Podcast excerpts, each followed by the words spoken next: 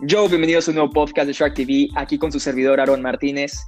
El día de ayer cayó un gigante y nació otro. Es así en la clasificación del Paris Saint-Germain a las semifinales de la UEFA Champions League. Y aquí tenemos a Dante Ferrero una vez más con nosotros. ¿Cómo estás, Dante? ¿Qué andaron? ¿Todo bien? ¿Y tú? Muy bien, muy bien. Todavía sigo temblando por la eliminatoria que tuvimos el día de ayer, un partidazo. Y primeramente me gustaría empezar por ahí, de hecho, preguntándote, ¿cuándo fue la última vez que hayas visto una eliminatoria tan buena como esta? Pues yo creo que una eliminatoria así tan buena, con que tanto así me haya emocionado, yo creo que la del Barça contra, contra el París, la remontada, la del 4-0, este, yo creo que fue la última así tan buena, porque esta eliminatoria ha sido, yo creo que de las mejores en los últimos 10 años o más. Sí, sí, estoy de acuerdo. Algo que de hecho me gustaría comentar contigo de, esta, de estas eliminatorias, la gente recuerda este, las remontadas, ¿no? Como lo que hizo, como le hizo Liverpool al Barça en Anfield, lo que hizo el Barça en el Camp Nou remontando ese 4-0 que había sucedido en París.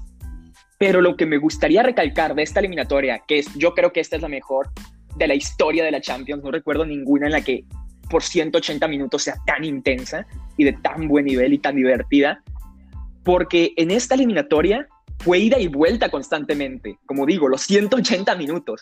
Fue un no parar, no fue un partido que uno lo haya dominado y el otro del otro equipo, ¿sabes? Era, no sabías qué resultado ibas a tener en ambos partidos y por eso yo creo que esta es superior a cualquiera de las remontadas que hemos visto. Tal vez en cuanto a emoción de esto de tantos goles y en, en pocos minutos, no, pero, pero no sé, siento que esto da una magia y es probablemente de los, del el mejor fútbol que yo he visto, por lo menos a nivel colectivo e individual, eh, desde, que, desde que veo, desde que sigo el deporte. Sí, yo creo que sí, estoy de acuerdo contigo porque la, o sea, las remontadas pues son diferentes, sí, pues sí, son más emotivas, o sea, con eso de que tu equipo remonta un, como la del Barça, como la de Liverpool, este, un 3-0, un 4-0, sí, sí es muy emotivo y te, te, pues sí, te emociona mucho. Y son este, diferentes sentimientos, pero yo creo que sí en este, esta eliminatoria fue dos partidos, o sea, el primer partido y el segundo fue la continuación, o sea, no, no, pues sí, como tú dices, 180 minutos, se sintieron como 180 minutos y pareciera que pasó un día y al día siguiente el otro. Y sí estuvo muy intenso, o sea, no podías dejar de ver el partido ni un segundo. Y sí, no, el talento individual y colectivo estuvo muy bueno.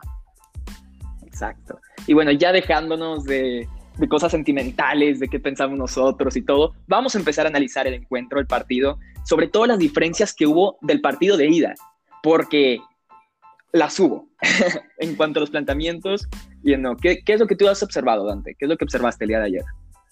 Pues mira, yo, el, el Bayern empezó apretando mucho, este, cosa que normalmente hacen, y el París cambió mucho su planteamiento, ya no estaba tan tirado atrás, estaba muy, estaba saliendo con paredes, o sea, o sea, así muchos toques, o sea, muchos toques, hacían muchos toques. ¿Salían eh, con paredes? O sea, y haciendo paredes. Ajá, sí. Exacto, con ambos. Y yo creo que eso mantuvo mucho más la pelota que en el partido pasado y se notaba más dominante, la verdad. O sea, yo sentí más dominante al París, no como el partido pasado que el Bayern estaba llegue, llegue, llegue, llegue. Este, esta vez el París fue al revés, o sea, el París llegó más veces y, y el Bayern no tantas, pero el Bayern sí no es un equipo dominable, o sea, yo nunca vi que el Bayern, o sea, estuviera sufriendo tanto como el París en el partido pasado. Sí que el París fue más dominante en este, pero el partido pasado yo creo que lo sufrió más el París que el Bayern sufrió este, porque no, o sea, cuando ellos tienen la pelota juegan con las líneas muy arriba y están presión y presión el París.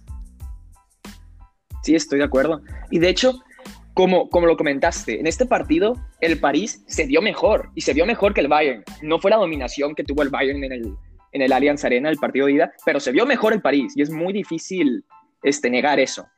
Si yo tuviera que definir lo que cambió el Paris Saint Germain en una palabra, sería personalidad se mostraba que un París que desde que tenía la pelota, a lo mejor Keylor en las manos, no buscaba salir a un pelotazo por tener miedo a la, a la alta presión que ya comentaste del Bayern, que como suben mucho la línea es muy difícil salir.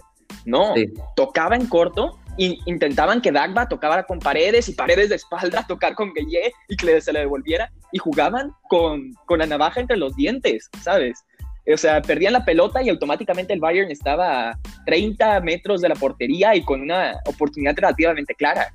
Entonces jugaban con mucha más personalidad y hicieron el partido de ida. El partido de ida parecía que tenían la pelota y querían salir al, al pelotazo nada más encontrar a Mbappé. Aquí sí lo vi la diferencia. Y creo que en parte de esto es que regresó Paredes.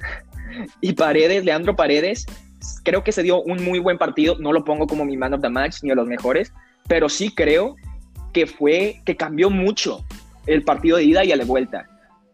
Ahora, también me gustaría recalcar del Paris Saint Germain, y algo que se los aplaudo y me levanto y me quito el sombrero, es que muchos equipos cuando le sacan ventaja a otro y cuando el otro equipo es un rival tan grande como el Bayern Múnich, se suelen tirar atrás el equipo que tiene la ventaja en el partido de vuelta. Y más sabiendo la, la, la potencia ofensiva que tiene el otro equipo. El Paris Saint Germain, claro que defendía con ocho jugadores y todo, pero jugó más ofensivo que el partido pasado y arriesgando más. Y eso se lo aplaudo. Y lo mejor es que le dio resultados, porque ahí estuvo, este, Neymar tuvo dos mano a manos el, primer tiempo, le dio al palo. Ahorita hablamos del partido de Neymar, ahorita estamos hablando un poquito más del colectivo. Pero sí, aplaudo al Paris Saint Germain. Ahora, por parte del, del Bayern Múnich, yo comenté en la previa que Hansi Flick iba a aprender de los errores que cometió en los primeros 30 minutos del partido de ida. Él intentó empezar con Lucas Hernández de lateral, después a minuto 30 lo que pasó es que Goretzka se lesionó, mete a Lava de contención, Hernández lo mete de central donde estaba jugando Lava y mete a Davis como defensa izquierda. Y esto le solucionó muchos problemas, porque Davis es un jugador que puede ir arriba y abajo constantemente, es este tipo de jugadores que se adapta a un juego rock and rollesco, de, séptima marcha, de un juego muy rápido, con grandes revoluciones. Y, a la, y entonces en este partido ya no comete el mismo error. Empieza el, empieza el encuentro como si fuera el minuto 30 en París, cuando hizo todos esos cambios.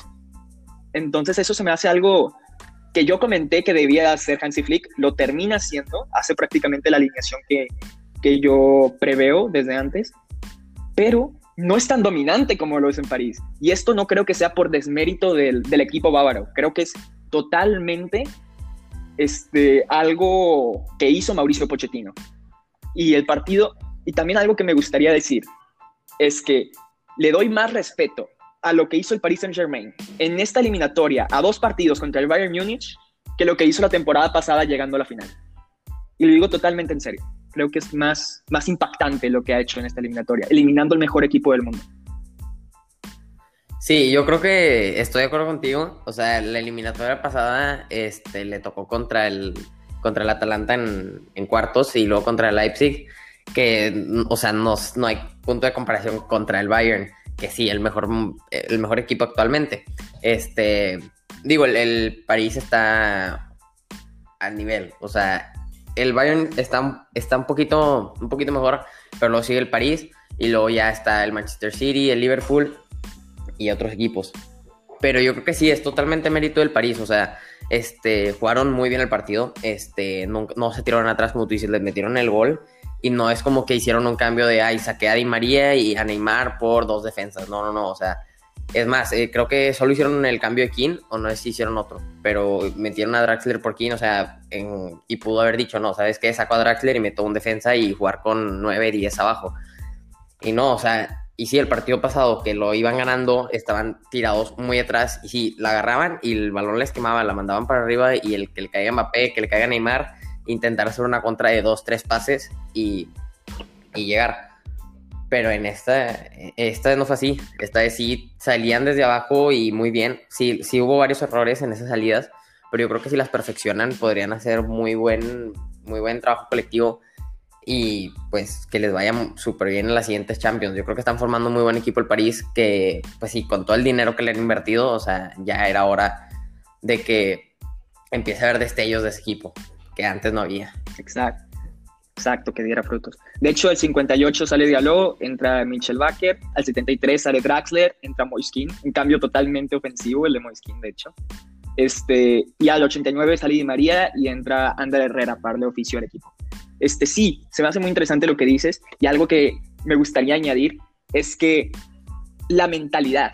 Es muy importante, porque si hablamos de, que el Paris Saint Germain ser un contendente a la Champions, alguien que desde el principio de temporada dices, la puede ganar por el equipo, lo ha sido desde que estaba Zlatan Ibrahimovic.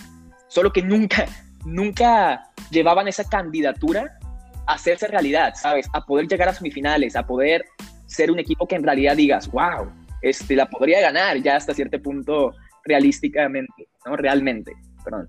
Este, pero ahora creo que lo que pasó la temporada pasada, de llegar a una final, aunque sea ganándole al Atalanta, que en papel es bastante inferior al, al París, y después al Leipzig, que también es inferior al París, y al Dortmund, que también es inferior al París en octavo, y después llegando a la final y perdiéndola, incluso, incluso no saliendo victoriosos de ese estadio en Lisboa, le cambia la mentalidad al equipo y ya los hace pensar, ¿sabes qué?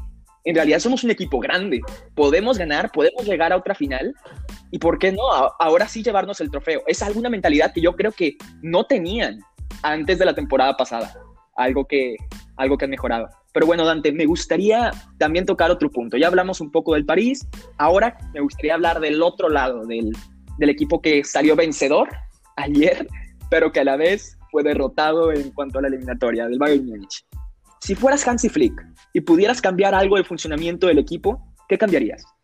Pues es que mira, o sea, a mí me gusta mucho que ese equipo juegue muy vertical, pero yo creo que también, o sea, las bajas afectan en eso, o sea, se vio obligado a hacer cambios que tal vez él no quería, o sea, no tenía Nabrin, no tenía Lewandowski, no tenía Goretzka, no tenía Schule, y no sé si se me escapa algún jugador por ahí. Este, no sé si dije Lewandowski, bueno, Lewandowski. O sea, tenían creo que cuatro cambios y ninguno era ofensivo. Este, pero bueno, yo creo que el planteamiento, o sea, está muy bien. O sea, el Bayern me gusta cómo juega, este, porque son, sí, o sea, son muy posesivos, tienen muy, siempre, casi siempre tienen el balón y están atacando y atacando y atacando y presionando. Eso, eso a mí me gusta mucho pero en, la, en las contras es el problema. Digo, también el, yo creo que el París ha de ser el equipo con más armas para hacer un contraataque.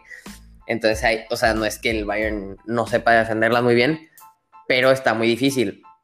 Y el planteamiento del Bayern, yo no sé qué cambiaría, la verdad. O sea, tal vez que no jueguen tanto por la banda y mandar un centro, que eso no lo hicieron tanto este partido, pero jugar más por dentro y buscar que Müller, Kimmich tiren de afuera del área o adentro del área pero hacer más combinaciones por el medio. Yo prefiero jugar así. Sí, sí, sí, totalmente. Sí, de hecho, si, si tú me dices la misma pregunta a mí, lo que yo te diría es exacto lo mismo. No sé, porque te vas al, a los sustitutos que tenía y va a ser sorprendente, pero lo más ofensivo que tenía era Javi Martínez, pensando en que Javi Martínez podía entrar al área y cabecear un balón. Sí. Jamal Musiala es un jovencito, pero claro, es un mediocampista a veces juega de extremo derecho, pero sí su posición natural es mediocampista, entonces es difícil que te salga un partido. Hasta lo que yo he visto, Jamal Musiala no es un psicópata, o sea, no es un genio este, que, que deslumbre a sus 18 años de edad, creo sí, 18 años. Pero, pero eso sí, me sorprende que lo que pasó en el partido de ayer, que el primer tiempo vimos un Bayern Múnich que presionaba arriba, ¿sí? Como, como tú dijiste, como una continuidad del primer partido, que presionaba arriba muy cabrón. Y en el segundo, sentí que el Bayern Múnich, aún sabiendo que le faltaba un gol, se tiró para atrás. Como si dijeron, si seguimos así como vamos el primer tiempo, el, el PSG nos mete en un gol. Nos mete un gol y tenemos que meter dos. Entonces dijeron, mejor nos vamos atrás y empezamos a, a cada vez, cuando mientras el tiempo pase, ya querer atacar más. Y eso se notó. El Paris Saint Germain dejó de crear oportunidades al principio del segundo tiempo, pero también dejó de crearlas el, el Bayern Múnich. Se hizo un partido un poco se hizo un partido un poco soso en ese momento, pero sí siento que Hansi Flick quiso, quiso tirar al equipo un poco atrás. Eh, saca, lo que me sorprende es que saca a Eric Maxim Chopomotín al 85, siendo su, su única referencia de ataque como delantero centro, y mete a Javi Martínez, lo que ya comentamos, pero si te falta un gol, ¿por qué no jugar con ambos? Es verdad, el jugador camerunés no se estaba dando un partidazo ni nada, pero es el que marca el gol y no necesita darse un partidazo para, para para rematar un balón en el área y que queda dentro. Ya vemos que es capaz de eso. Eh, no estoy de acuerdo con algunas decisiones que, tocó, que tomó Hansi Flick, pero no creo que haya podido cambiar mucho el planteamiento del equipo. Este, y por eso no, no le reprocharía nada al, al técnico alemán. que parece, y hay rumores bastante fuertes, que la siguiente, que después de esta temporada va a estar dirigiendo la selección alemana. Entonces, tendría que, tendríamos que ver quién toma su posición y si el Bayern puede seguir a este nivel. Sí, sí, creo que ha tenido problemas con la directiva del Bayern, ¿no? sé, o sea, he visto rumores, pero ¿qué te iba a decir? Sí, yo creo que en el segundo tiempo el Bayern estaba jugando más al contragolpe, de hecho, o sea, me acuerdo que cuando el París atacaba y ellos están medio tirados atrás, o sea, no, no tanto, pero sí están más tirados atrás de lo normal. Rápido buscaban una salida, buscaban salida rápida, como fuera saque de meta o si un saque del portero salían rápido e intentaban el contragolpe, que no, pues les funcionó normal, o sea, no, no hubo ninguna así de peligro que tú dijeras más que la de gol. Sí, sí, de hecho recuerdo al comentarista de ESPN que estaba en cancha diciendo que Hansi Flick le estaba diciendo a sus jugadores que jueguen a la transición rápida al primer toque, al principio del segundo tiempo. Entonces, justo lo que tú estás diciendo, querían tener la pelota y salir y en cuatro o cinco toques ya estar en el, en el área rival. Y como tú dices, no les fue efectivo. Bueno, ahora sí, a la parte que vamos a ver en todos estos resultados, en todas estas reacciones a partidos que vamos a analizar, vamos a hablar del top 5 jugadores del partido. Empiezas por tu mejor jugador y vamos en decreciendo. Ok, de los dos equipos, ¿verdad? Este, mira, yo sí. estoy, o sea, pensé mucho en, en estos cinco jugadores.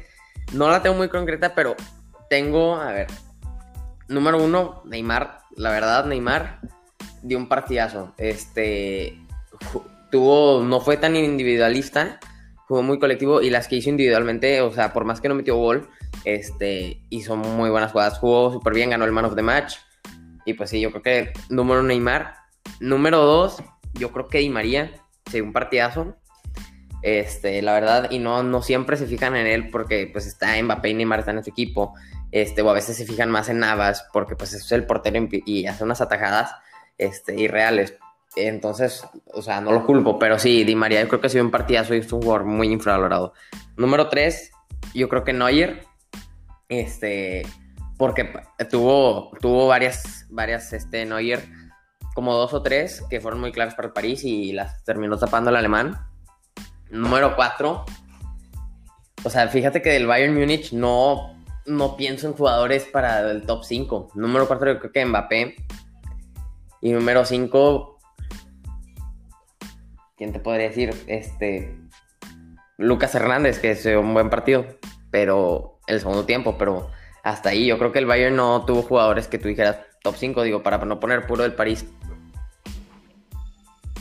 Sí, güey, sí, totalmente. De hecho, me gusta tu top 5 porque es bastante distinto al mío. Este, el mío, por ejemplo, empezamos con el mismo jugador. Empezamos con el mismo jugador en el top 1. También tengo a Neymar.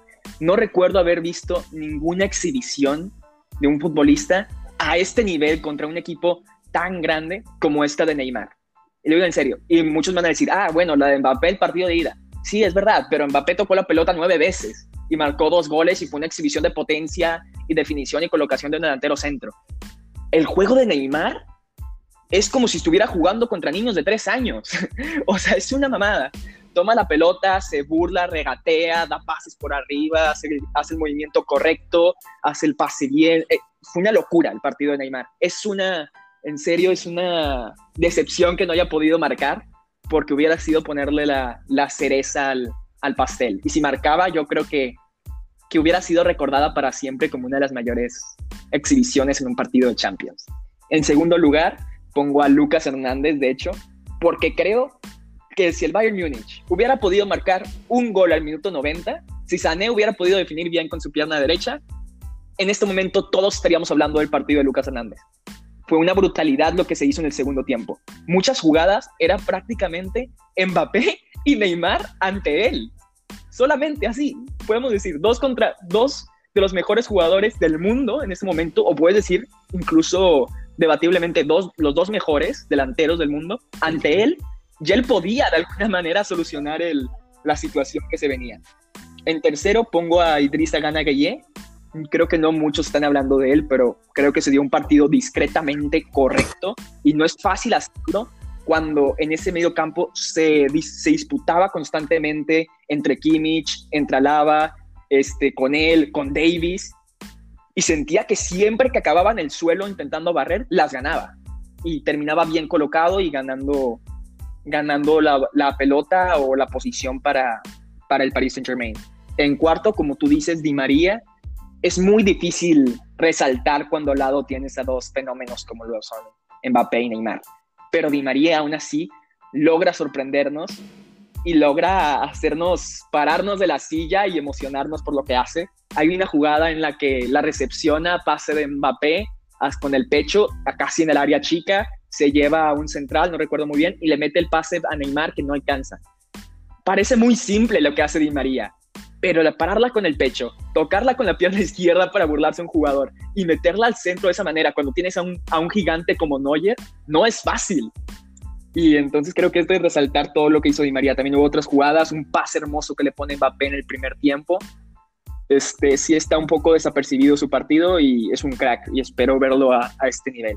Y por último, en quinto, también podría estar aquí Neuer porque hizo un gran partido del libero y sin él el, el Bayern Múnich hubiera podido llegar vivo hasta el minuto 90.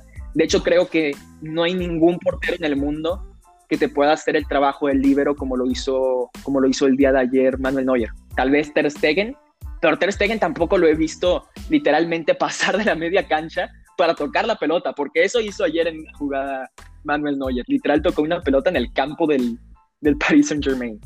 Este, entonces en quinto, como digo, pudo haber sido Neuer, pero eso lo voy a dejar como mención honorífica.